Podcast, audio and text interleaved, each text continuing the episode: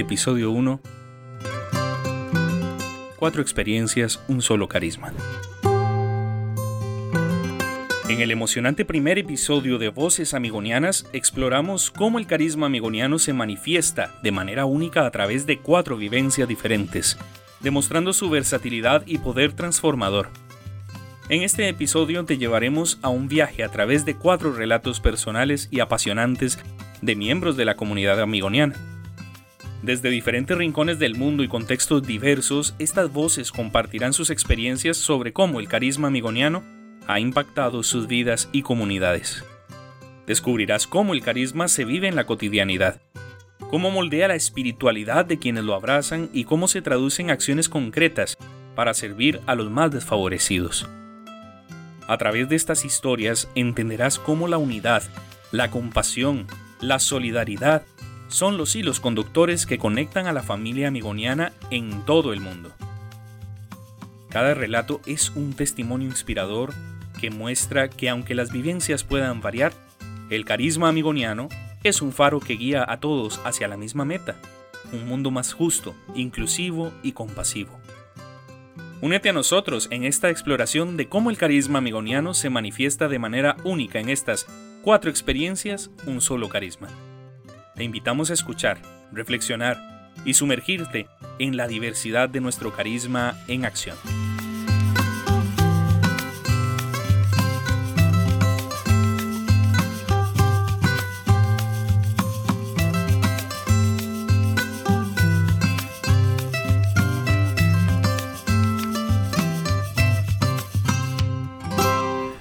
Pues bien, estamos aquí eh, alegres de, de, iniciar este proyecto, ¿verdad? Del podcast amigoniano. Y tenemos hoy a un invitado maravilloso, un invitado que personalmente conozco bastante porque fue mi maestro de novicios. Y hoy en día es obispo, ¿verdad? Y de la diócesis de Alajuela, una diócesis también que, que me vio crecer a mí desde, desde niño, ¿verdad? Entonces conozco muy bien. Para mí es muy significativo poder hablar con usted, Monseñor Bartolomé Buigues Oyer. Yo desde Puerto Rico y usted desde Alajuela. ¿Cómo está, Monseñor?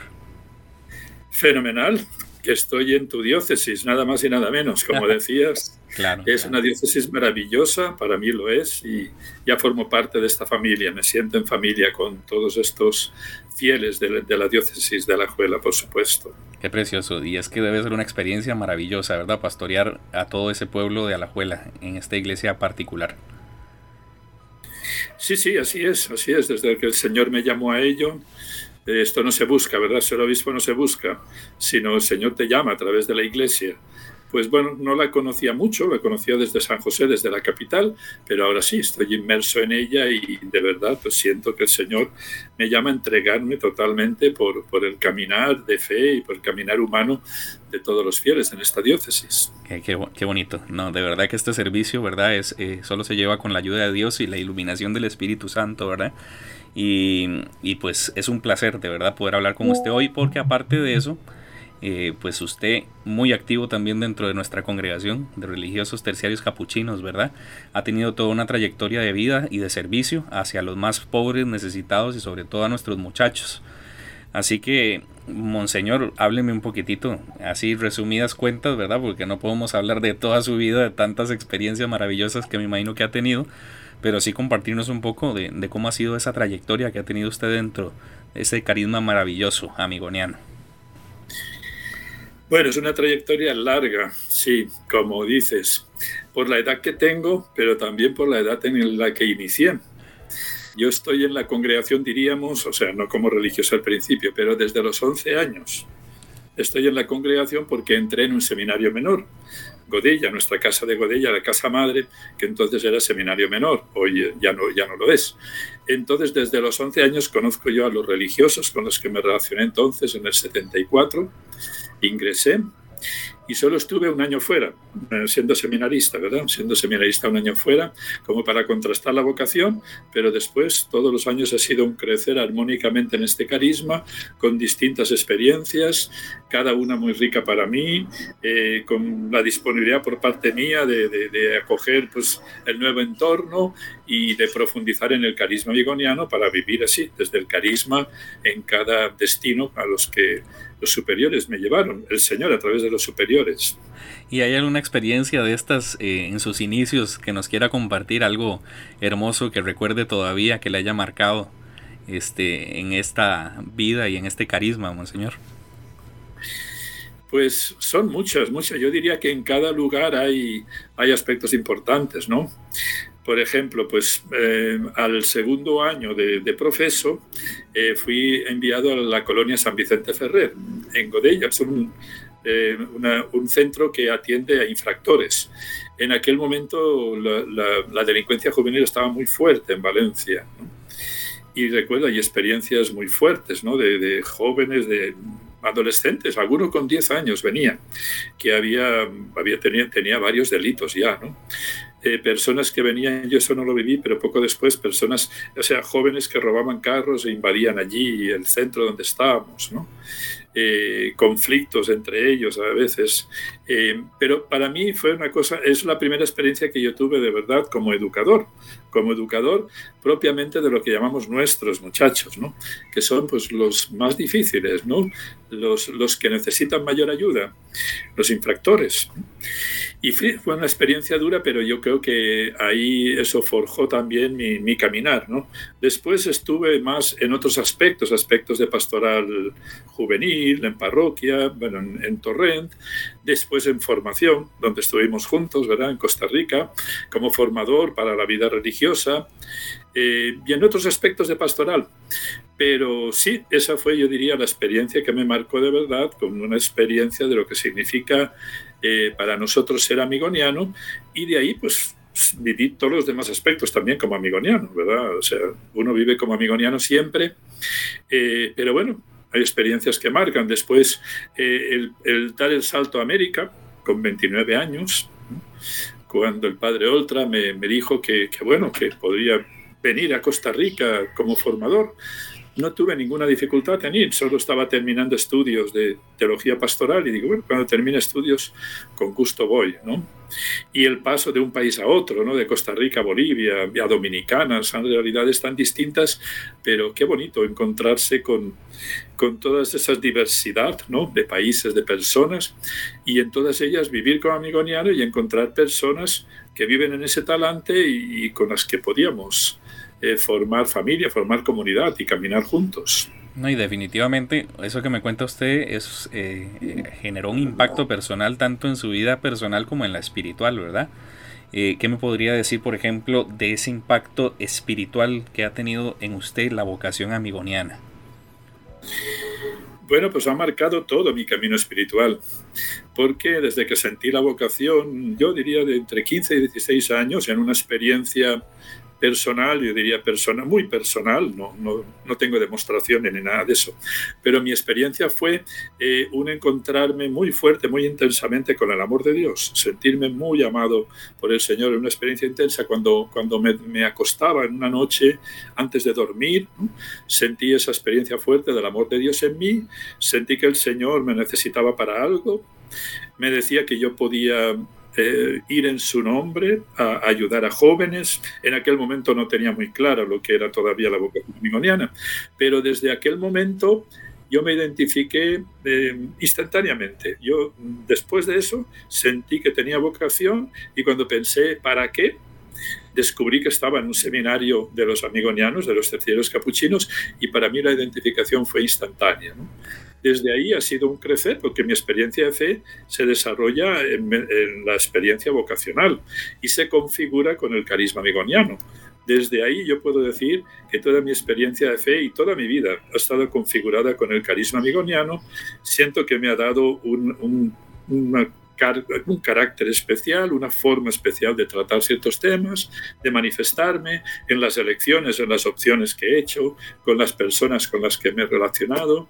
Ha marcado toda mi vida espiritual y también humanamente. Qué bonito. Y de verdad que, que cuando lo escucho hablar, eh, yo que, que me tocó vivir con usted en el noviciado, ¿verdad? Y, guardo tantos recuerdos eh, bonitos, ¿verdad? Y de formación también que, me han ayudado a mí también como religioso. Y es muy interesante esto, ¿por qué razón? Porque hoy en día muchos jóvenes, ¿verdad? Que se sienten llamados a lo mejor eh, no saben cómo responder a ese llamado, ¿verdad? Eh, creo que, que, que, no les queda como muy claro qué, es lo que, qué es lo que sienten, ¿verdad? Y, y ahí es donde nosotros como jóvenes, ¿verdad? Tenemos que, que tomar este ejemplo, ¿verdad? De, de, lanzarnos, ¿verdad? De dar el paso adelante, ¿verdad? Y decirle sí al Señor. Eso me ha llamado mucho la atención. Y a la vez también me hace preguntarme, por ejemplo, cómo podemos participar nosotros de este carisma amigoniano en, una sociedad como la de hoy, ¿verdad? Este carisma tan importante, tan, tan bello, ¿cómo podemos participar siendo religiosos, religiosas, siendo laicos e incluso que no conozcamos tal vez mucho la, la, la misión de la congregación, pero en qué podemos participar nosotros de este carisma? El carisma es un regalo que da el Espíritu a la Iglesia, sin duda porque siente que, que, se necesita, ¿verdad? El Espíritu es el que conduce a la Iglesia y enriquece a la Iglesia. Entonces, ¿cómo la enriquece? A través de los dones carismáticos. Unos de ellos son personales. Nos da cualidades para que nosotros las pongamos al servicio de la Iglesia. Y hay carismas comunitarios. El carisma amigoniano es un carisma comunitario. Entonces, si está en la Iglesia es porque el Señor lo ha querido porque, porque responde a una necesidad para la Iglesia y para, y para la sociedad, porque la Iglesia está al servicio de la sociedad. Entonces, está ahí em, al servicio de todos y para inspiración e iluminación de todos. Obviamente, nosotros que somos los primeros destinatarios, tenemos que hablar de él, tenemos que llevarlo a todos los ambientes, tenemos que mostrar eh, que realiza el carisma amigoniano en nuestra vida, en nuestras obras, para que la gente conozca de ese carisma y entonces mm, pues sienta, si, si se siente llamado a él, ahí se acerca y hay muchas formas de participar, ¿verdad? Yo diría que es una vocación también. Vocación no es solo ser religioso o ser sacerdote, ¿no? Vocación es sentirse llamado a seguir al Señor a través de ese carisma. Algunos, ya digo, como religioso sacerdote, otros como laicos, otros como educadores solo, incluso no tanto en el aspecto de fe, sino en el aspecto de educación, ¿verdad? Pero el carisma ilumina, puede iluminar a mucha gente.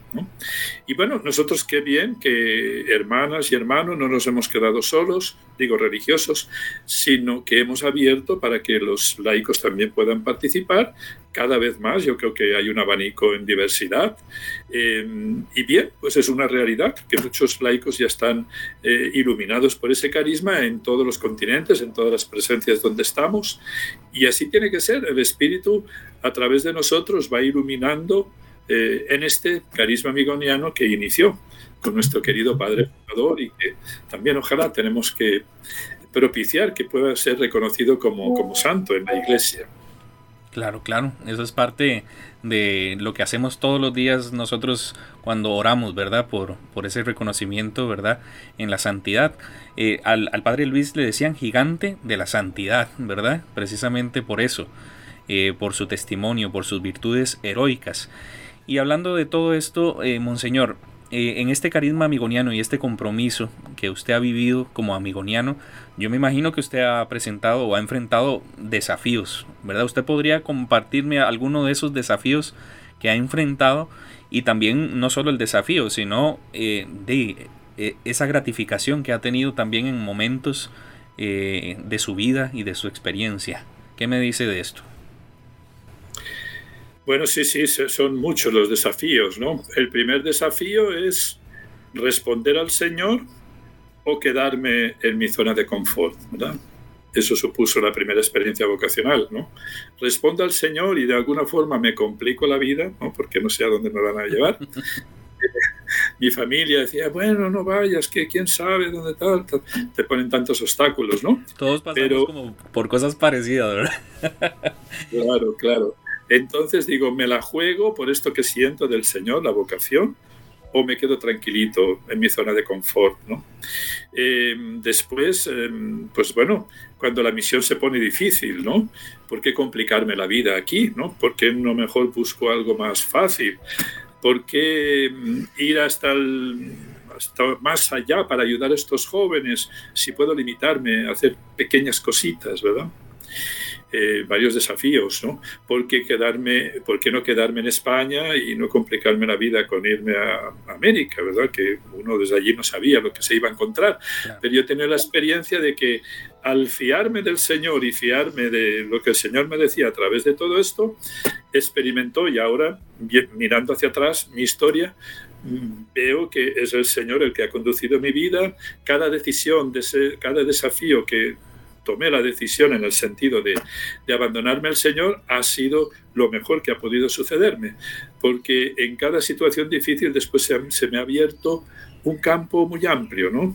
De conocer, pues, culturas diversas, personas diversas, situaciones diversas eh, y un enriquecimiento que ahora siento del que le doy gracias a Dios y a mi congregación, por supuesto, a todos los hermanos con los que he estado.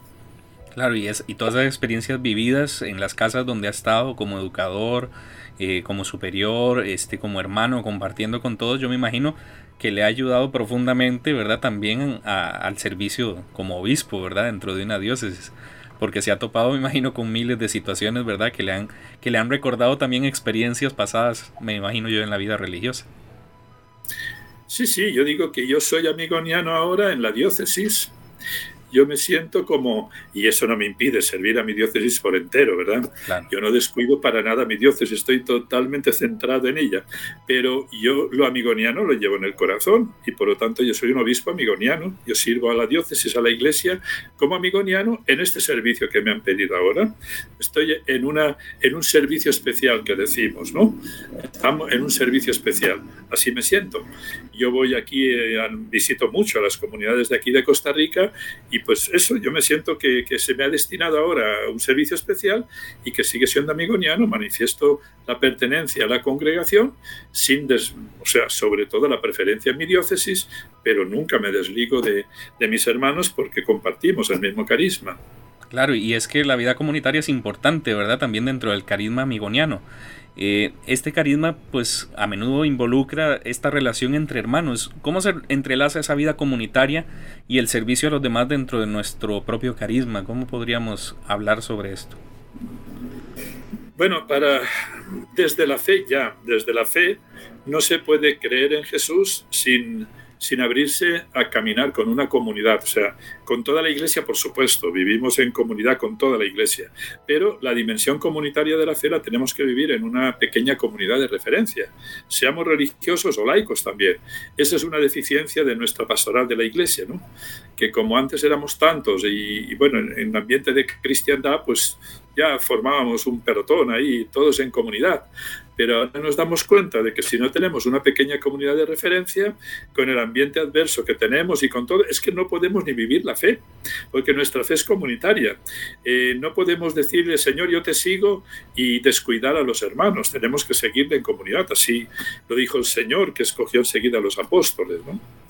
Entonces, la comunidad es eh, algo esencial en el camino de fe por supuesto, algo esencial en la vocación consagrada, no se puede ser consagrado al margen de una comunidad, porque es algo esencial. El consagrado vive en comunidad y en comunidad eh, viven el carisma y crecen en el carisma. Y también, pues eh, como obispo, como obispo yo le estoy diciendo a los, bueno, nunca he estado solo en la casa episcopal, siempre he estado con dos, a veces hasta con tres sacerdotes, sacerdotes diocesanos. ¿no? Y he de confesar que yo me sigo sintiendo como que vivo en comunidad. Claro. Porque muy contento con los sacerdotes que han vivido aquí. Eh, yo también tengo con ellos como así una vida comunitaria. Por lo menos laudes rezamos siempre juntos, eh, compartimos el desayuno y claro, después ya el resto del día cada uno se va a su trabajo. Pero es así. Para mí la comunidad es siempre el ámbito en el que he vivido mi vida y mi vocación. Y por lo menos para mí es esencial. Y así, así yo creo que tiene que ser. Si uno se desliga de la comunidad, acaba por perder el sentido de su vocación y, perder la, identidad y la pertenencia, ¿verdad? Claro que vivir en comunidad pues tiene sus complicaciones también, pero ante todo es algo muy bello, ¿no? Caminar con los hermanos. Claro, claro. Y entonces, monseñor, ¿qué lo motiva a usted ahora como obispo, ¿verdad? Y, servidor en esta diócesis de Alajuela? Eh, a seguir comprometido, eh, por ejemplo, con este carisma amigoniano. ¿Se puede, se puede eh, convivir con el carisma amigoniano en este servicio, digamos, también junto con las personas con las que con las que camina juntos usted ahí en esta diócesis de la abuela? La motivación primera y la más fuerte no es sino la vocación, ser llamados por Dios. Esa es la motivación primera y la que tiene que fundamentar todo lo que uno hace, por lo menos todo lo que yo hago. Eh, junto a esa motivación, el, sentirme hermano en el caminar congregacional, ¿verdad? Sentir que vivo el carisma junto con otros que lo viven. Esa es otra motivación. Y, y ver con alegría ¿no? que hoy se puede vivir como amigoniano en muy diversos ámbitos. ¿no? Hace años pensábamos que solo el religioso amigoniano solo en un centro de menores y en un centro pues, de, infractores eh, era solo eso, ¿verdad? Y el que no, eso era la misión y el que estaba en un colegio o estaba en una parroquia, eso no era tanto misión, ¿no? Pero hoy claro que sí, o sea, es decir, si uno vive el carisma amigoniano y lo vive como tal, lo vive intensamente, es amigoniano y actúa como amigoniano en cualquier ámbito, ¿no? Hoy vemos que sí, que la congregación está en distintos ámbitos. Eh, lo mío es un ámbito muy especial porque hasta ahora nadie lo tenía, ¿verdad? En una diócesis. Pero también yo siento que aquí vive como amigoniano. No hago muchos discursos como amigoniano, no hablo muchísimo de, de, mi, de mi, fundador y sí saben cuándo son las fiestas de mi congregación y todo, pero no hablo mucho. Ahora, yo tengo la, yo creo que sí, yo creo que mi testimonio habla de los, valores amigonianos. Muchos me dicen que soy sencillo, por ejemplo, ¿no? que tengo eh, pues cercanos, caracteres franciscanos. ¿no?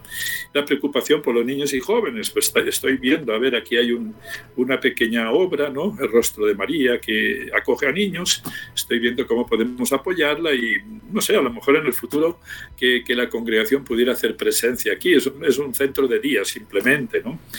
Estoy viendo a ver si algún programa de la Fundación Amigo podríamos traerlo aquí a Costa Rica, a nuestra diócesis. O sea, esa inquietud tengo. No es algo que se haga de la noche a la mañana, pero, pero, pero sí. Yo siento que sí, yo siento que soy amigoniano y vivo como amigoniano, ahora también como obispo.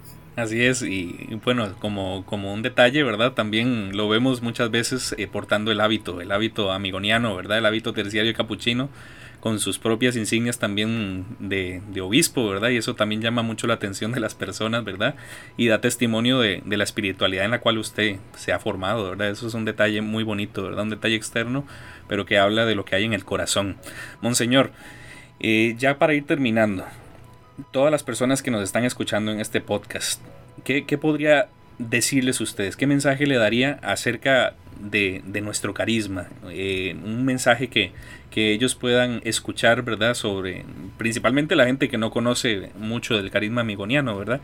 Eh, cómo pueden tomar el primer paso hacia esta hermosa vocación, tanto como religiosos, religiosas o como, como laicos comprometidos, ¿verdad? Incluso, como decía usted, como educadores, ¿verdad? En una institución. Es hermoso conocer los dones de Dios y la actuación de Dios en la iglesia. Obviamente no podemos conocerlo todo porque son muchísimos, no son incontables los carismas y los caminos, ¿no? Pero yo le digo, si alguno nos conoce de algo porque esté cercano a alguna de nuestras comunidades o, o porque se entere aquí a través de las redes y todo esto, eh, qué bonito dar pasitos, por lo menos buscar nuestra página web, ahí encuentra información. Eh, si está cerca de alguna de nuestras casas, acercarse, seguro que será muy bien recibido. Eh, pues compartir alguna actividad con nosotros. Si quieren un poquito más, comparten alguna experiencia, bien sea también como como religioso, como laico, ¿verdad? Y laicos aquí en Costa Rica tenemos voluntarios que vienen de, de, Alemania, sobre todo, y de España, y conviven aquí un tiempo, están unos meses, conviven en una de nuestras comunidades y están al servicio de, de alguna de las obras, ¿no? Entonces, hay muchas posibilidades. Hoy nosotros, gracias a Dios, eh, en este eh, clima espiritual que vivimos, el Espíritu nos está llevando al convencimiento ¿no? de que tenemos que buscar la comunión, la sinodalidad, el que nos dice el Papa, de caminar juntos. Gracias a Dios, a nosotros, los amigonianos, nos ha hecho bastante abiertos en ese campo. Y sí, sí, o sea, el carisma, la referencia, la, nuestra fe, el carisma, y después eh, tratar de de favorecer la iluminación desde el carisma a todos aquellos que tengamos cercanos, cada uno según la, condición de vida que tenga y según el tipo de experiencia que pueda realizar. Entonces no duden, no duden en informarse, es la obra de Dios a través de nosotros, no somos nosotros los importantes, es la obra de Dios que ya por más de 100 años pues ha hecho obras maravillosas, sobre todo en nuestros centros, ¿no? Cuántos jóvenes recuperados, cuántas familias que han encontrado ayuda. Eh, todos decíamos que en el proceso de beatificación de nuestro Padre Fundador, si la, si la Santa Sede reconociera milagros de conversiones de nuestros jóvenes, nuestro fundador tendría muchísimos milagros ya. Definitivamente que solo son milagros de, curaciones. Y bueno, ahí todavía tenemos que rezar para, para descubrir alguna. Entonces, sí, no, duden en conocer la obra de Dios a través de nosotros y nosotros estamos abiertos para, para exponérsela. Bueno, monseñor, de verdad que ahora que mencionaba usted lo de que si se acercaba una persona a una comunidad iba a ser muy bien tratada, yo le cuento, sea manera de, de, de, de testimonio, ¿verdad? Creo que fue como en el 2013, más o menos, que usted estaba como padre provincial, ¿verdad? En, en la congregación. Y fue cuando yo me acerqué por ahí, ¿verdad? Con la inquietud de, de, ingresar a la, la, congregación. Me acuerdo yo que uno de los detalles que más me llamó la atención fue precisamente eso, cuando llegué a una casa y reconocí a hermanos que me trataron maravillosamente, ¿verdad? Y eso fue una de las cosas que más me llamó la atención, ¿verdad? Esa acogida y esa fraternidad que siempre nos ha caracterizado, ¿verdad? Entonces yo creo que, que eso es parte del testimonio, ¿verdad? Que también damos eh, desde la espiritualidad franciscana, ¿verdad? Como terciarios capuchinos, esa fraternidad y ese, y ese cariño, ¿verdad? A la hora de acoger a las personas. Así que de verdad le agradezco este ratito que, que ha podido hablar conmigo, este, y, y, pues a todas las personas que nos están escuchando, ¿verdad? Eh, también decirles que, que estamos muy alegres de poder hablar con, con usted, ¿verdad? Y haber escuchado esas palabras inspiradoras que nos permiten pues seguir adelante también con esta misión maravillosa. Así que muchas gracias, Monseñor, de verdad. Con mucho gusto. Dialogar nos enriquece a todos y qué bueno que a través de nosotros otros puedan compartir también ciertas experiencias que a nosotros nos han servido y seguro que a los que las escuchen también. Entonces un saludo para ti, Efraín, para todos eh, mis hermanos eh, religiosos y laicos y para todos los que nos escuchen. ¿no? El Señor a través de nosotros siga realizando su obra como lo ha hecho en tantos años a través de nuestro carisma amigoniano. Amén, amén. Regálenos su bendición, Monseñor, para irnos con esa bendición. Muy bien, la bendición de Dios Todopoderoso, Padre, Hijo y Espíritu Santo, descienda sobre ustedes y les acompañe siempre. Amén. Amén.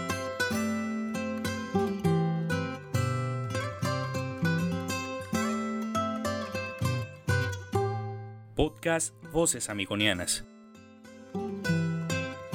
espacio de los religiosos terciarios capuchinos amigonianos.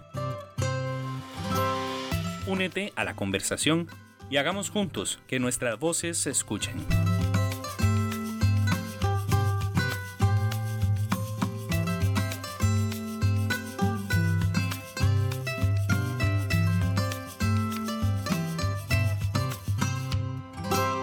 Bueno, bienvenidos y bienvenidas a esta eh, segunda parte de nuestro podcast Voces Amigonianas, explorando el carisma amigoniano. En este momento tenemos aquí con nosotros a Fray Rodolfo Vega Carranza. Fray Rodolfo Vega Carranza eh, dirige la Casa de Niños Manuel Fernández Juncos en Puerto Rico y tiene una vasta experiencia en pedagogía amigoniana y en vida religiosa. Entonces, bienvenido Fray Rodolfo a esta entrevista que que tiene por motivo conocer y explorar el carisma amigoniano. Preséntese un poquito para que también la gente lo conozca un poco. Bueno, un gran saludo eh, a toda la familia amigoniana que tendrá la oportunidad de escuchar esta entrevista. Pues como lo dice Fray Efraín, ¿verdad? Mi nombre es Rodolfo Vega. Soy religioso desde hace ya unos 21 años.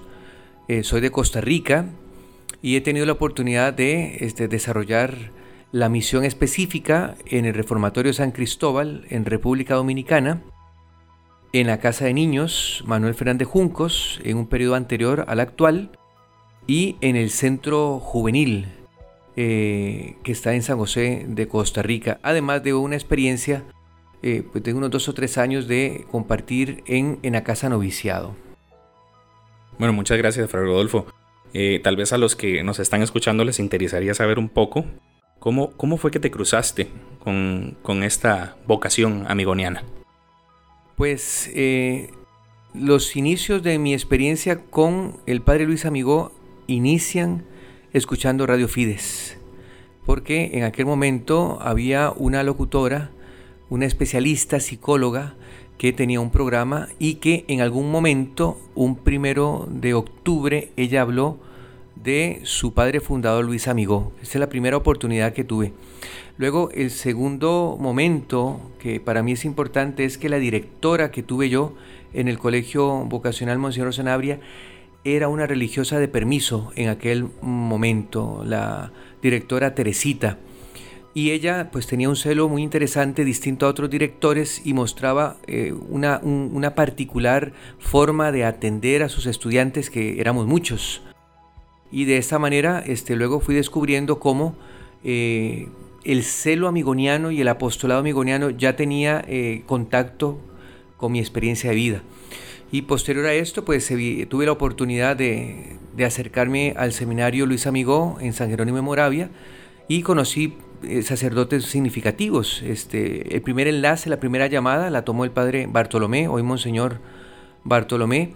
Eh, tuve la oportunidad también de conocer al padre Cándido, los primeros contactos, y esto pues definitivamente se convertía para mí en un referente para eh, responder a esa inquietud vocacional que los jóvenes este, suelen tener y no, no tienen necesariamente una respuesta. Muy bien, Fray Rodolfo. Y es que el carisma amigoniano pues tiene un atractivo especial para muchas personas a nivel mundial, ¿verdad? No solo religiosos, religiosas, sino laicos, cooperadores, jubam. Pero en el caso suyo, ¿qué fue lo que le atrajo de él? ¿Qué fue lo que lo llevó a usted involucrarse activamente en esta misión? Cuando empecé el camino de discernimiento vocacional me generó muchísimo interés la figura de Francisco de Asís y esa forma sencilla y humilde de ser y estar en la iglesia lo encontré también en los terceros capuchinos. Y el otro elemento que me parece que, fue tremendamente decisorio es la misión específica, es decir, una atención directa a jóvenes en necesidad con verdaderos problemas eh, y veía a estos religiosos como ellos eh, intervenían y impactaban estas vidas de estos jóvenes, eh, ayudándolos fortaleciendo su experiencia de desarrollo y atacando los verdaderos problemas que, ellos tienen, en donde muchísimos miran para otro lado, estos religiosos están interviniendo jóvenes con muchísimas necesidades. Esto para mí definitivamente fue eh, una forma de entender que el carisma de una congregación o en la iglesia debe de prestar un servicio. Eso es lo que yo encontré. Bueno, se nota realmente que, este carisma pues ha tenido un impacto significativo en su vida personal, eh, porque usted se nota comprometido. ¿Cómo ha influido esta vocación en su vida personal y espiritual? ¿Puede compartirnos alguna anécdota o alguna experiencia que haya dejado una marca profunda en usted? Pues hablar de, compromiso, yo podría decir desde, desde el enfoque de mi juventud, a todos los jóvenes este, que, tienen la oportunidad de estudiar eh, y, sacar la secundaria están interesados en progresar en carrera, en, desarrollarse como verdaderos profesionales, en tener éxito en la vida. Y la vida franciscana amigoniana que nosotros este, desarrollamos, pues se aleja de esos ideales en cierto sentido. Pero algo que a mí me ha impactado y que me ha este, motivado muchísimo es que me doy cuenta que hay muchísimos hermanos, valiosísimos todos, que entregan su vida y su capacidad humana para dar vida a otras personas. Entonces esa generosidad definitivamente me ha ayudado a entender que hay un hondo sentido de la profundidad de la vida cristiana en aquellos religiosos y religiosas que he tenido oportunidad de conocer y que me motivan pues a hacer una vida también eh, que, que nos lleve a una coherencia evangélica. Muy bien, Fray Rodolfo. Y es que, pues, uno de los aspectos esenciales del carisma amigoniano de verdad que es la acción concreta en la misión. ¿Podría contarnos acerca de algunos proyectos o actividades que ha desarrollado o en los que ha estado involucrado? Bueno, pues podríamos hablar de varios. Diríamos que en mi etapa de juniorado, la oportunidad de conocer el desarrollo pedagógico que tenía el Instituto Preparatorio de Menores, que en aquel momento estaba muy bien considerado no solamente por las autoridades de salud pública, sino también por el PARME, que era una organización de eh, europea que estaba tratando de eh, apoyar el desarrollo social de República Dominicana y éramos muy bien considerados por ellos.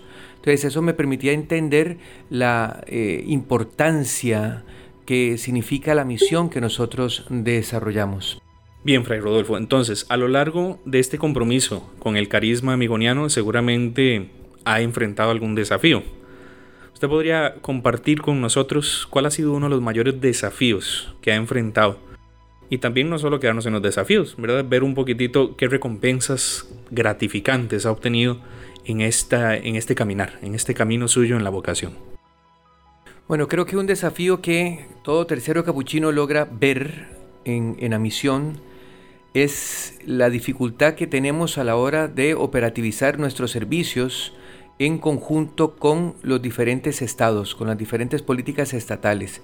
Porque por un lado, este, la ley indica la necesaria urgencia de resolver la necesidad de los jóvenes y por otro lado, la realidad presupuestaria. Me parece que es uno de los desafíos que la congregación ha venido transformando con el paso de los años.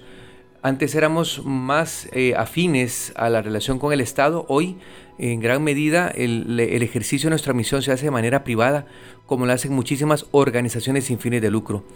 Esa transformación este, constante creo que es un gran reto para nosotros como congregación y que me ha tocado a mí también como reto. Ahora, ¿qué gratificación he podido experimentar? Bueno, eh, tanto en República Dominicana como en eh, la Casa de Niños de San Juan, Puerto Rico y el Centro Juvenil, este, pude experimentar eh, la excelencia del servicio. No un, un, servicio perfecto, pero sí el gran esfuerzo que la organización pone al servicio de los jóvenes y cómo muchísima gente, este, algunos que son supervisores, algunos que son financiadores, nos hacen entender que nuestro trabajo realmente es destacable. Y creo que esto hay que no solamente este, vivirlo nosotros, sino sacarle provecho para poder extender este, la excelencia que la obra migonena puede desarrollar a lo largo de Latinoamérica. Excelente, Fray. Y es que el carisma también, ¿verdad? A menudo involucra vivir en comunidad. ¿Cómo entrelaza usted la vida en comunidad y el servicio a los demás dentro de su experiencia en el carisma amigoniano?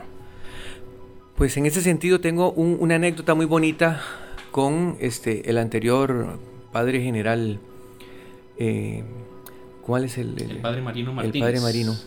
El padre Marino mencionaba que los religiosos son piedras de río, distinto a ser piedras de, de montaña.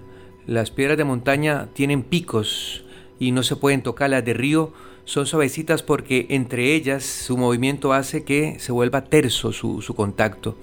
Entonces dice que ese es el arte de ser religioso, el tener la capacidad de poder este, ser fuertes como rocas, pero tersos a la hora del contacto por el tipo de, vivencia, ¿verdad? Hay que ser muy humanos, muy misericordiosos, eh, ser muy empáticos, no solo con la misión, sino también pues con la comunidad que, en la que le, le corresponde a uno vivir. Excelente, Fray.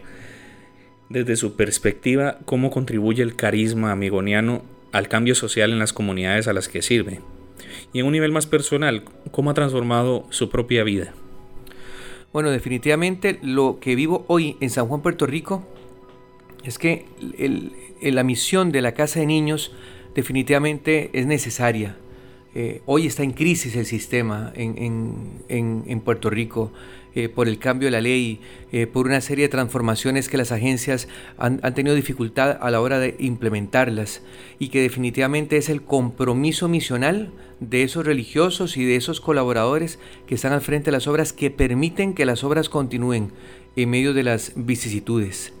Pues nada, para aquellos que nos están escuchando en este momento y podrían estar interesados en conocer o unirse al carisma amigoniano, porque sabemos que hay personas que escuchan del carisma, ¿verdad? Pero que todavía no dan ese paso. ¿Qué mensaje le daría usted a estas personas que están interesados en conocernos? ¿Cómo pueden tomar ese primer paso hacia esta hermosa vocación?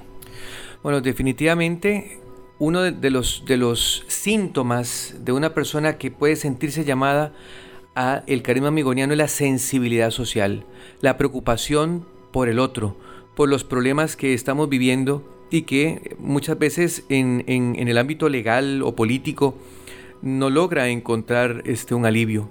Más sin embargo, en el camino de la iglesia, en el camino de la misión, en una congregación que se da por las demás personas, pues hay, hay cierto alivio. Y esto para mí este, tiene mucho significado evangélico, ¿verdad? O sea, ser cristiano no es solamente adherirse a un grupo de doctrinas, sino a testimoniar con la vida que podemos transformar el entorno que tenemos.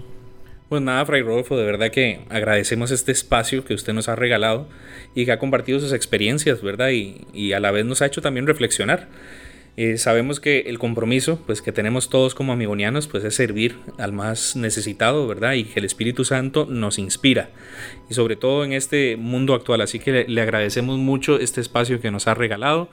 Eh, donde los que están escuchándonos pues pueden aprender mucho más acerca de nuestro carisma muy agradecido por la oportunidad y reitero mi saludo a todos los, hermanos y las hermanas que comparten el carisma del Padre Luis Amigo.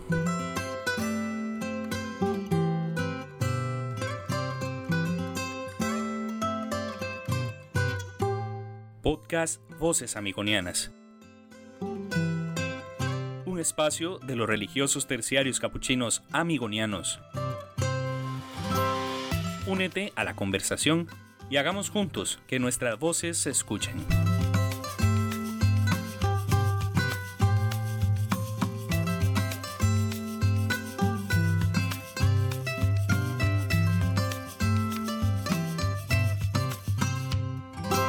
Y en este capítulo tenemos hoy también un invitado muy especial. En esta parte vamos a hablar con José Rivero, un educador, psicólogo y también formando de nuestra congregación de religiosos terciarios capuchinos allá en Venezuela. Hola José, contanos un poquitito más sobre tu experiencia. Bueno, primero, para conocerte, quién eres, para que la gente escuche eh, lo que haces por allá y, así te puedan conocer mejor. Saludos eh, a toda la familia amigoniana en el mundo entero. Soy venezolano, 32 eh, años, soy parte de la comunidad religiosa y educativa del Colegio Fray Luis Amigo de San Felipe, donde llegué en el 2019 como pasante en el área de psicología. Luego de cumplir esa etapa universitaria, me ofrecen quedarme en la familia educativa y digamos que ahí inicia todo este proceso eh, donde me fui dando cuenta de la relación que hay entre mi carrera como psicólogo y la pedagogía amigoniana, la cual siempre también ha estado vinculada también de la, con el área de psicología. Eh, todo inicia en ese año, digamos que la pandemia también hizo de las suyas, pero para algo bueno, porque durante todo ese proceso eh, hubo más acercamiento eh, de entre religiosos, entre laicos. No fue una ausencia por pandemia, más bien digamos que se aprovechó al máximo en la forma de evangelizar, de trabajar, de compenetrarnos con la misma comunidad y de identificarme con ella. Y dicho proceso se inicia cuando inicio un aspirantado, que no estaba en mis planes, pero que Dios así lo quiso y ya como se dice cuatro años después, estoy ahora en el postulantado. Pues qué bueno, José. Eso es parte de un proceso, ¿verdad? El proceso vocacional que yo comparto contigo, ¿verdad? O sea, uno no se imagina, ¿verdad? Lo que tiene Dios para uno hasta que empieza en ese camino tan maravilloso. Pero resulta que este carisma amigoniano, de verdad que así como te atrajo a ti, me atrajo a mí, atrae a muchas personas. O sea, tiene un atractivo especial. En específico, ¿qué fue lo que te atrajo de él y te llevó a involucrarte activamente en esta misión? Hay una pregunta que me hicieron en la entrevista y es como se dice, la, que se quedó haciendo ruido siempre. Y de hecho, cada vez que converso con el hermano Fray Ezequiel, eh, se recuerda esa, esa famosa pregunta que él me hace, ¿te gustan los jóvenes? Y mi respuesta fue, no me gustan, me apasionan. Y siento que eso fue lo que me dejó en el lugar indicado y con el carisma indicado. Eh, digamos, el vínculo que existe entre eh, mi área, mi, forma de, ser, el carisma nuestro, que me hace vincularme directamente más con ellos, entenderlos, porque es una población poco entendida, muy vulnerable, pero que nos lleva a una transformación no solo de ellos, sino también de nosotros mismos. Pues excelente, ¿verdad? Es ese impacto significativo que tiene en nuestra vida, ¿verdad? Y en la vida de los jóvenes. Y hablando de este impacto, ¿cómo ha influido entonces esta vocación en tu vida personal y espiritual? ¿Tienes alguna experiencia que quieras compartirnos que haya dejado una marca profunda en tu vida? Experiencias muchas. Eh, pero hay una particular que siempre pongo como ejemplo, que fue en el año 2022, perdón, 2021, iniciamos un proceso de formación con los jóvenes de cuarto y quinto año de bachillerato del colegio. Y acá se hace la confirmación, la comunión en primaria y la confirmación ya en los últimos años. Eran aproximadamente 40 jóvenes eh, que estaban preparándose para la confirmación. Del colegio que me hablas es del colegio San Felipe, ¿verdad? San de San Felipe, colegio, exacto, colegio Fray Amigo de San Felipe.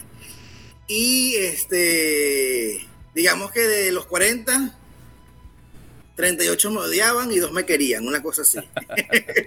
ya como que se dice, ya había como que corrió esa fama este, de lo fuerte que era, de mi carácter, de lo exigente, de que las cosas tenían que hacerse como eran, de que las cosas de Dios no eran un juego y de que si querían formarse era no para agradar al mundo, sino para agradar a Dios. Y eso mismo fue haciendo de que el odio creciera en lugar de, acercarnos. Este, estoy hablando, imagínate, proceso entre post pandemia y ya como que el, el salir de ese aislamiento que teníamos. Eso me lleva a un acercamiento muy, muy, pero muy distinto con ellos, porque fue la formación Amor y Odio. Llega un vínculo que me hace hacer unos famosos premios catequéticos amigonianos, que yo digo, hay que darle la vuelta a esto porque de alguna manera falta mucho para recibir el sacramento, porque el obispo como tal atiende a dos estados, dos departamentos, y la fecha que nos daba era muy lejos. De hecho, yo decía, ellos se van a graduar primero y luego van a hacer la confirmación. No puede ser. Tenemos que hacer algo de que de alguna manera ellos no vean como que los olvidamos y que ese tiempo quedó vacío. Eso me llevó a trabajar con ellos la parte psicoespiritual.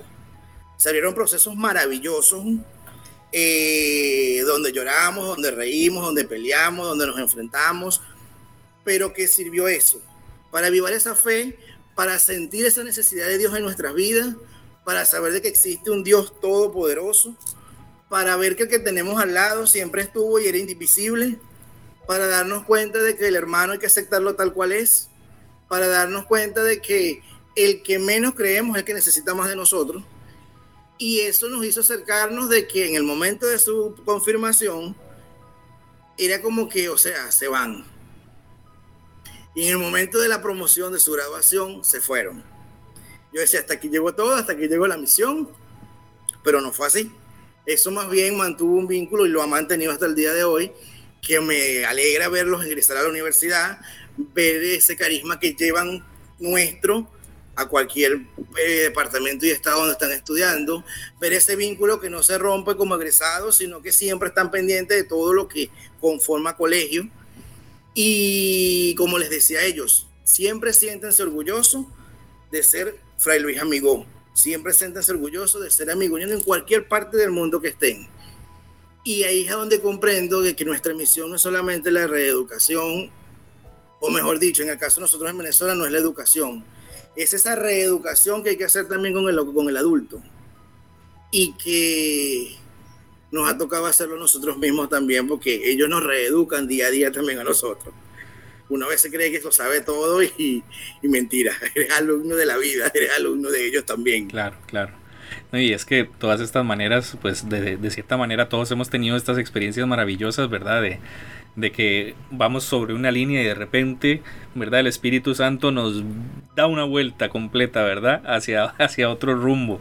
Y vos no solo trabajas con, los jóvenes, ¿verdad? También has tenido la experiencia de trabajar con los cooperadores amigonianos. ¿Qué me puedes decir? Con los aspirantes, cooperadores. Bueno, mira, la, experiencia, eh, o mi experiencia, porque de hecho también soy cooperador amigoniano, fue algo muy, me acuerdo que cuando me ofrecen el departamento de pastoral, cosa que era la primera vez que en el colegio de, San Felipe, eh, lo llevaba un laico, porque siempre lo han llevado los religiosos, y era como un cambio de que, como digamos, nos adelantamos a la sinodalidad, porque estoy hablando del 2020.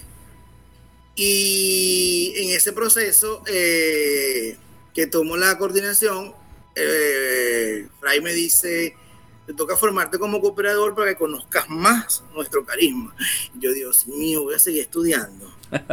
Entonces me dice, sí, son tres años. Yo, ay, prácticamente es un TCU. y lo agarró a chiste. Pero como ya traía, como se dice, esa curiosidad por los libros que estaban en la biblioteca, en la oficina donde estaba, que había uno que me cautivó, que fue Identidad Amigoniana en Acción. Y yo dije, sí, tengo que saber más porque yo no me puedo quedar simplemente con lo que dice el libro. Y entonces comencé a formarme, eh, tres años que pasaron muy rápido.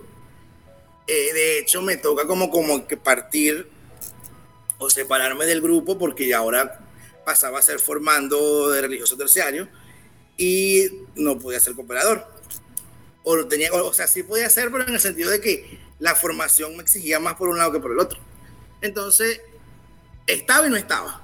Sigo con mi formación como postulante, pero seguía como que compartiendo con ellos, ayudándolos, formando, mensaje de trabajo, todo eso. Y, digamos que lo más difícil del grupo ha sido la convivencia, porque son mundos totalmente distintos todos. Sin embargo, el identificarnos cada uno con el carisma, identificarnos con Fray Luis Amigón, el identificarnos con la misión que tenemos, nos hizo acercarnos, nos hizo humanizarnos, nos hizo saber de que hay un, un mismo norte. Y eso nos llevó a conocernos más, a compenetrarnos más. Eh, faltaban meses dos, tres meses para ellos hacer su, su compromiso de ser los primeros cooperadores de San Felipe del colegio, yo decía, wow, o sea, yo, yo o sea, entre mis planes yo decía, bueno, yo, yo, voy a estar en Costa Rica, a mí no me va a pegar tanto, verlos a ellos hacer su compromiso, porque, porque durante los tres años igual estuve con ellos. Eh, en, el año 2022 yo hice un diplomado en el ICRE, a distancia, donde me, me, pedían como proyecto hacer una carta apostólica para un grupo con el cual me identificara, pero una carta donde los valorara, pero también los hiciera como que reflexionar a lo que estaban haciendo bien y a lo que estaban haciendo mal. Yo le entrego esa carta a ellos después que como proyecto lo entregué en el ICRE, pero me queda a mí para hacérselo llegar a ellos porque tenía que como que presentar de alguna manera esa experiencia vivida con ellos. Eso para ellos fue devastador porque no esperaban que uno de ellos hablara, como se dice, desde otro punto de vista, así como que tan real. Ellos leen la carta, la aceptan, siguen su proceso, yo sigo el mío, pero que no voy a decir el nombre, pero de lo que, de, la, de lo que fue el nombre de la carta, y en el mes de enero, ellos me regresan esa misma carta, pero hacia mí. Pero, o sea, como que digamos como que, o sea, da una respuesta a lo a la carta, pero que yo ahora era que tenía que reflexionar y pensar. Yo comienzo a leer la carta, me dio rabia, me dio ganas de llorar, pero al final la carta era, me, me emocioné porque era pidiéndome de que yo hiciera el compromiso con ellos porque había estado con ellos durante los tres años. Esa experiencia fue algo muy especial, algo muy bonito.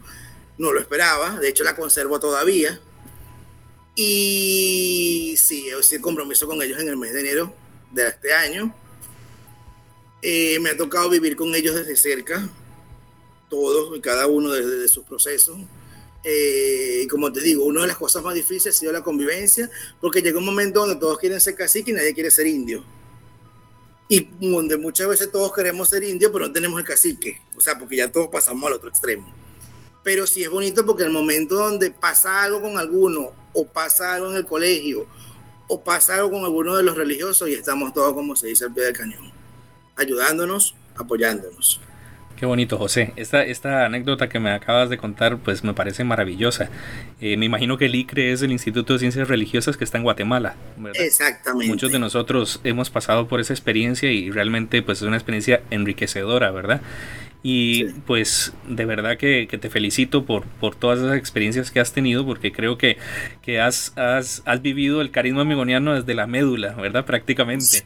Qué bonito, qué bonito. Y, y muchas de las personas que, que nos están escuchando en este momento, pues eh, van a darse cuenta, ¿verdad? Que, que cuando uno camina por cierta ruta, pues llega el momento, ¿verdad?, de enamorarse del carisma. ¿Qué les podrías decir a todos nuestros oyentes en este momento? Eh, ¿Qué mensaje les darías, verdad? Porque puede ser que alguien esté interesado en ingresar o de conocer más profundo el carisma amigoniano, pero no se anime. ¿Qué, mensaje les darías? ¿Cómo pueden tomar el primer paso hacia esta hermosa vocación? Lo primero que tenemos que estar claro es que nos apasiona el trabajo con los jóvenes, porque eso es lo que nos va a ayudar a identificarnos y a descubrirnos y a saber de que en, el ADN hay una célula, una célula que dice amigoniano, que te hace vibrar, que te hace sentir, que te hace emocionarte, que te hace trabajar, o si estés cansado, que te entregas hasta desgastarse y no, y no, no, no, como si se no hay límite. Y eso de alguna manera es lo que te ayuda a identificarte, los jóvenes, indistintamente en la misión que estemos, en la presencia que estemos, pero es lo que te ayuda a dar ese paso. Porque tenemos muchos amigonianos colaboradores pero como se dice, externos, que no les gustan los jóvenes, pero están ahí para colaborar. Pero realmente es por ellos que damos ese paso firme y seguro a que estamos en el sitio equivocado, eh, en el sitio correcto y que ha sido Dios el que nos ha traído a ese lugar. Después uno comienza como que a entender la historia de su vida de que, o sea, porque fueron las cosas y, y aquí era, aquí tengo que estar. Claro, es todo un proceso, ¿verdad? Un proceso de, bueno, vos como psicólogo sabes más que yo, ¿verdad? Pero de conocerse a sí mismo, ¿verdad? Y tratar de enlazar ese, ese conocimiento de sí mismo a, a todas las circunstancias que uno va viviendo. Pues nada, José, de verdad, te agradezco sinceramente que hayas compartido estas experiencias tan bellas, estas reflexiones con nosotros. Y este compromiso que tienes con el carisma amigoniano es verdaderamente pues, inspirador para muchos de nosotros. Nos recuerda la importancia de, esa solidaridad y el servicio en el mundo actual al que estamos llamados, ¿verdad? Así que de verdad te agradezco de este espacio que, has tenido con nosotros eh, y pues esperamos tenerte de nuevo en algún momento. Gracias a ustedes por la invitación.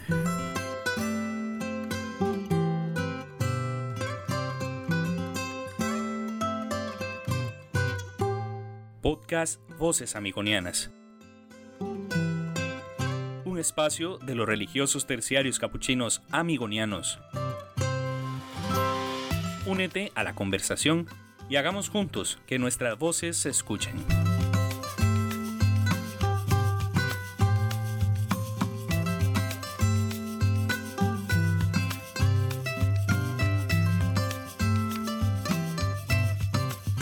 Ya para nuestra última parte tenemos a un invitado muy especial que es el padre Carlos Montoya desde Costa Rica, el padre provincial de la provincia del Buen Pastor. Hola padre, ¿cómo se encuentra en este día que, nos reunimos aquí a hablar eh, sobre nuestro carisma amigoniano? Hola, Fray Efraín. Estamos bien, gracias a Dios. Gusto saludarlo a usted y a todas las personas que están conectadas por este medio y que nos siguen eh, empapándose de nuestro carisma y de nuestra espiritualidad. Excelente, padre. Bueno, y habrá mucha gente que no nos conoce a nosotros, ¿verdad? Ni a usted ni a mí. Entonces, pero en este caso, usted como es el invitado, pues cuéntenos un poquitito sobre usted, sobre usted y sobre su vocación amigoniana. Mi vocación amigoniana, pues yo soy nativo de Costa Rica, desde el año 92 andamos por este camino amigoniano.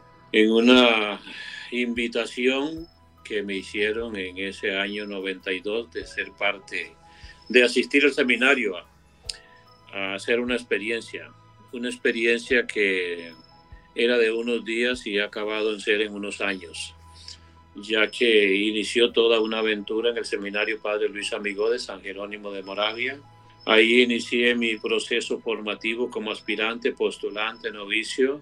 Ahí fui conociendo lo que eran los hermanos de nuestra congregación que nos acompañaban en la formación. Pues mirando un poco, sin conocer mucho a profundidad lo que era el carisma amigoniano, pero en el transcurso del tiempo pues uno se iba enamorando. ¿Cómo me crucé en ese camino? Pues bueno, una amiga del seminario que había traído ya otros hermanos a hacer experiencias, me invitó, conocí y bueno, hasta la fecha aquí estamos. Después de varias experiencias en las etapas formativas, en las prácticas pedagógicas, en Villa Alemana, Chile, después en República Dominicana por casi entre una cosa y otra 12, 13 años y aquí estamos, sirviendo al Señor ahí en todo lo que se puede. Así a grandes rasgos, porque habrá mucho que contar de experiencias, pero bueno, así me crucé en el camino con esos hermanos que hacían vida de comunidad aquí y así inició todo. Pues qué bonita experiencia, padre, y qué bonita eh, su historia, ¿verdad? Así, como decía usted, a grandes rasgos. Pero yo me imagino, ¿verdad? Que así como este carisma, pues tiene un atractivo especial para muchas personas. Me imagino que para usted también tuvo un atractivo especial. ¿Qué fue lo que lo atrajo de este carisma amigoniano? Que, que fue eh, lo que lo flechó, como dijo usted, ¿verdad? Lo que lo enamoró. Pues para mí, siempre lo he dicho, es el testimonio de los hermanos.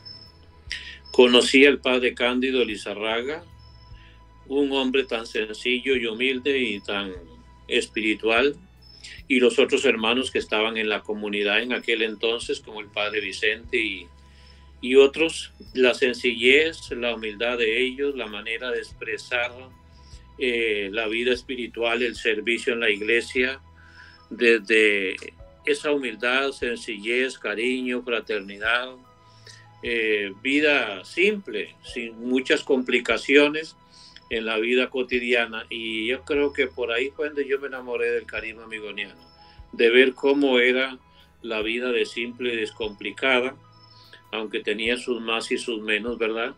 Pero el testimonio de los hermanos para mí siempre fue lo que más me motivó, el estilo de vida franciscano, amigoniano también, en la medida en que iba conociendo un poquito más y profundizando en esos valores de la vida eh, comunitaria y yo creo que eso fue lo que más me motivó a continuar en este camino. Pues qué interesante, ¿verdad? Porque eso es la experiencia de muchos de nosotros. Usted comentaba esa experiencia, ¿verdad? De que lo atrajo eh, estos hermanos, ¿verdad? Y su testimonio de vida. Y nosotros generaciones después eh, decimos lo mismo, ¿verdad? Que muchos de, de los hermanos que están ahora eh, yo me acuerdo que cuando yo llegué usted fue el que me recibió prácticamente como por ahí del 2013, 2014, siendo usted maestro de novicios antes de ser provincial. Entonces son, son experiencias que se comparten, ¿verdad? Entre muchos hermanos. Y esto, me imagino yo, bueno, esto crea un impacto, un impacto en las vidas, ¿verdad? Yo me imagino que estas experiencias a usted le hicieron un impacto significativo, ¿verdad? Y, cómo ha influido esta vocación en su vida personal y sobre todo en la espiritual. ¿Usted puede compartirnos alguna mm, experiencia que haya dejado una marca profunda en usted? Sí, especialmente cuando íbamos estudiando ese, la espiritualidad y el carisma en nuestras constituciones, en nuestro manual pedagógico, eh, toda esa riqueza que brota del Evangelio de la Misericordia, cómo fue influyendo, ir descubriendo ese Dios amoroso, misericordioso, que nos presentan nuestros estilos de, nuestro estilo de vida, ¿verdad? Porque eso lo va enamorando uno, venir con unas ideas pues de un Dios muy diferente y encontrarse con ese Dios que lo abraza con misericordia, con bondad y eso influye en la vida espiritual personal, ¿verdad? De cómo hice empapando de eso. Y eso fue influyendo mucho en mi vocación. De que el carisma se inspira en el Evangelio, en el Evangelio de la Misericordia, en esa experiencia que tenemos que irnos llenando y una experiencia de Dios que la vamos viviendo después en la comunidad y en la misión, ¿verdad? Entonces, ¿cómo poder recibir eso, empaparse para poder darlo? Y cuando uno va descubriendo y dejándose pues amar por Dios, que es importante y que no es fácil, yo creo que esa es la mejor experiencia que uno puede vivir en nuestra vida religiosa. y en todos nuestros estilos de vida, como religiosos y como laicos, ¿verdad? Eso que, que, va llenando tanto que en medio de las diferencias, las dificultades que a veces encontramos, pues uno se siente fortalecido. Y fortalecido de saber que Dios nos ama y que nos anima y nos acompaña en el camino de la vida. Yo creo que eso es lo que más ha marcado mi vida personal y espiritual. Pues de verdad que, que, es inspirador, Padre, porque es cierto, ¿verdad? Este camino maravilloso, pues hay que hacerlo de la mano de Dios, siempre acompañándose por el Espíritu Santo, ¿verdad? Y, por Jesús, buen pastor. Yo me imagino que usted a lo largo de esta vida y en este camino de este carisma precioso amigoniano, pues ha tenido desafíos, ¿verdad? Y también ha tenido momentos eh, gratificantes. ¿Cuál ha sido uno de los mayores desafíos que usted ha enfrentado eh, a lo largo de su vida como religioso? Bueno, primero tener que enfrentar una vida fuera de Costa Rica por muchos años. Nunca me había planteado eso, llegar a la vida religiosa y después en el transcurso de cómo se va uno formando y va mirando eso, eso fue pues todo un desafío, todo un reto. Después el asumir ciertos cargos y responsabilidades que uno de formando pues los ve muy diferentes. Cuando los superiores o los hermanos que nos han precedido nos pedían como asumir una administración de una institución, después la dirección, ser superior de una comunidad, de una escuela, eh, y uno decía, ¿y esto por dónde va?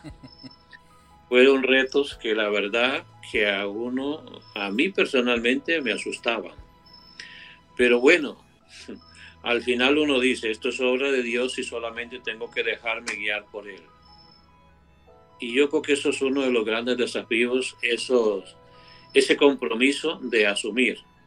Y a veces asumirlo con esa confianza puesta en Dios de querer responder, ¿verdad? A, a esa invitación que nos hacen los hermanos. Muchas veces sin contar con muchas herramientas, pero sí se cuenta con una herramienta muy importante, ¿verdad? Que son unas bases de, como ya lo decíamos anteriormente, de la vida espiritual, de un carisma que nos va nutriendo. Y ese desafío, pues claro, uno los después lo va mirando y después de que pasa por ahí uno dice, ¿cómo es que llegamos hasta aquí? Pues yo creo que eso es la gracia de Dios. En esos retos de tener que enfrentar, porque enfrentar una administración, una dirección, una comunidad, pues es trabajar con gente y siempre eso es un reto y un desafío. De buscar hacer lo mejor que uno pueda para hacer caminar y acompañar también en esos procesos, ¿verdad? No sé, por ahí yo creo que ese sería uno de los grandes desafíos. Y después, el servicio que han pedido después para este servicio de acompañar también a los hermanos en la provincia, pues también ha sido un desafío. Por una vez, por segunda vez y, y por una tercera que no ha sido fácil pero bueno, son retos que alguien tiene que enfrentar y si nos piden, pues ahí estaremos para, para servir y acompañar y hacerlo lo mejor que pueda. Pero no sé si te respondo la pregunta. Claro, ¿no? Y de hecho, es, es, me imagino yo que también cuando uno enfrenta esos desafíos, ¿verdad? También es gratificante al mismo tiempo, ¿verdad? Porque se da cuenta que, que uno no está solo, ¿verdad? Sino que también trabaja con muchos hermanos, ¿verdad? Que lo acompañan. Y es que la dimensión comunitaria es muy importante, ¿verdad? También en, en, nuestro vivir diario, ¿verdad? Yo creo que, que, me imagino yo que la comunidad también te ha ayudado a, a, a, sobrellevar esos desafíos de la mejor manera. Claro que sí. Entre esos desafíos, ¿verdad? Uno dice, pero también cuando uno llega de junior a una comunidad recién salido del noviciado y, y encontrarse con un grupo de jóvenes, ¿verdad? Pues también esos fueron desafíos. Pero después de ver uno que poco a poco hay que irse dejando amoldar, ¿verdad? Dejarse uno y después de que uno se deja, pues cómo ayudar a otros a caminar, ¿verdad? Y a buscar el horizonte de la vida, en el caso de ser educador, en el caso pues de ser director y superior y administrador, pues también es lo mismo. Y pues en esta responsabilidad pues también, ¿verdad? Cómo ir buscando, acompañar y eh, buscar siempre el bien común para todos. Todo eso es todo un reto.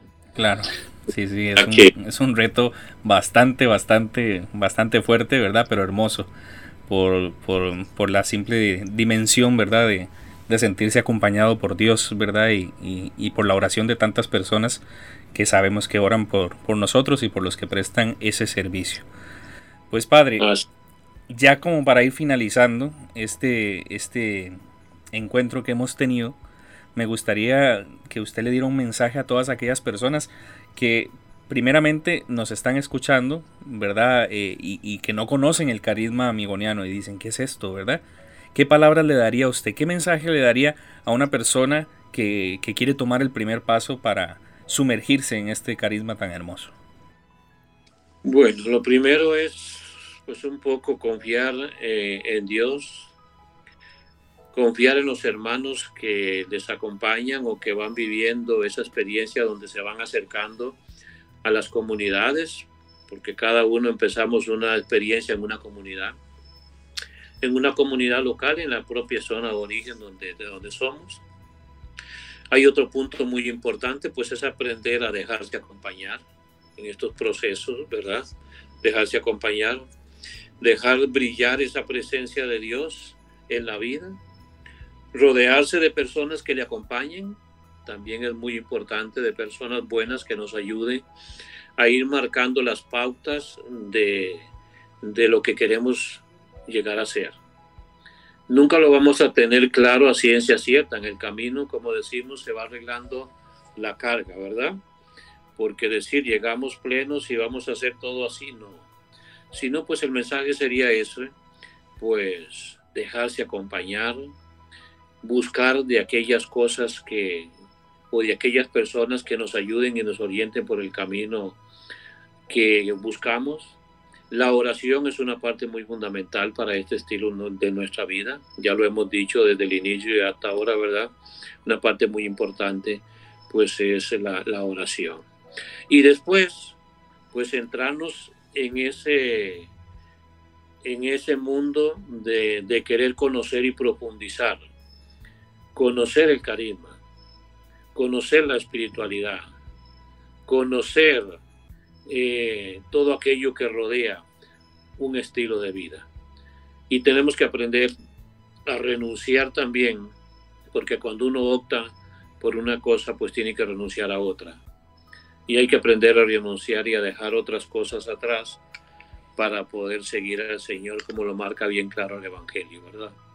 Yo creo que eso sería y ojalá que todos los que nos están escuchando pues pudiéramos tener esos encuentros muy personales en la oración, eh, esos encuentros con los hermanos, esa apertura, no cerrarnos nunca, ser sinceros y honestos en los procesos de acompañamiento y vamos a tener mucho éxito. Vamos a lograr aquello que queremos alcanzar donde el Señor nos quiera poner a servir. Bueno, Padre, de verdad estoy súper agradecido y estamos en este podcast de Voces Amigonianas, en este primer episodio que se llama Cuatro experiencias, un solo carisma, donde hemos compartido diferentes experiencias de diferentes personas y que nos han llevado a, un, único carisma, ¿verdad? vivido desde cuatro vidas diferentes en diferentes lugares y en diferentes generaciones, pero que al final nos ha unido eh, Luis Amigo. Así que de verdad, le agradezco esta maravillosa participación suya. Sé que para muchas personas va a ser un agrado escuchar su testimonio y lo que nos ha compartido. Así que le agradezco su tiempo, le agradezco eh, que haya sacado este ratito para hablar con nosotros. Pues muchas gracias a usted, Efraín, y a todos los que están trabajando para seguir difundiendo nuestro carisma y nuestra espiritualidad a todas las personas, los jóvenes a los laicos y especialmente a los jóvenes y familias que confían en este carisma, confían en nosotros para salir adelante en la vida. Ojalá que no defraudemos a nadie ni defraudemos a Dios, seguro que no, ¿verdad? Porque si estamos aquí, queremos servir y hacer todo el bien que podamos.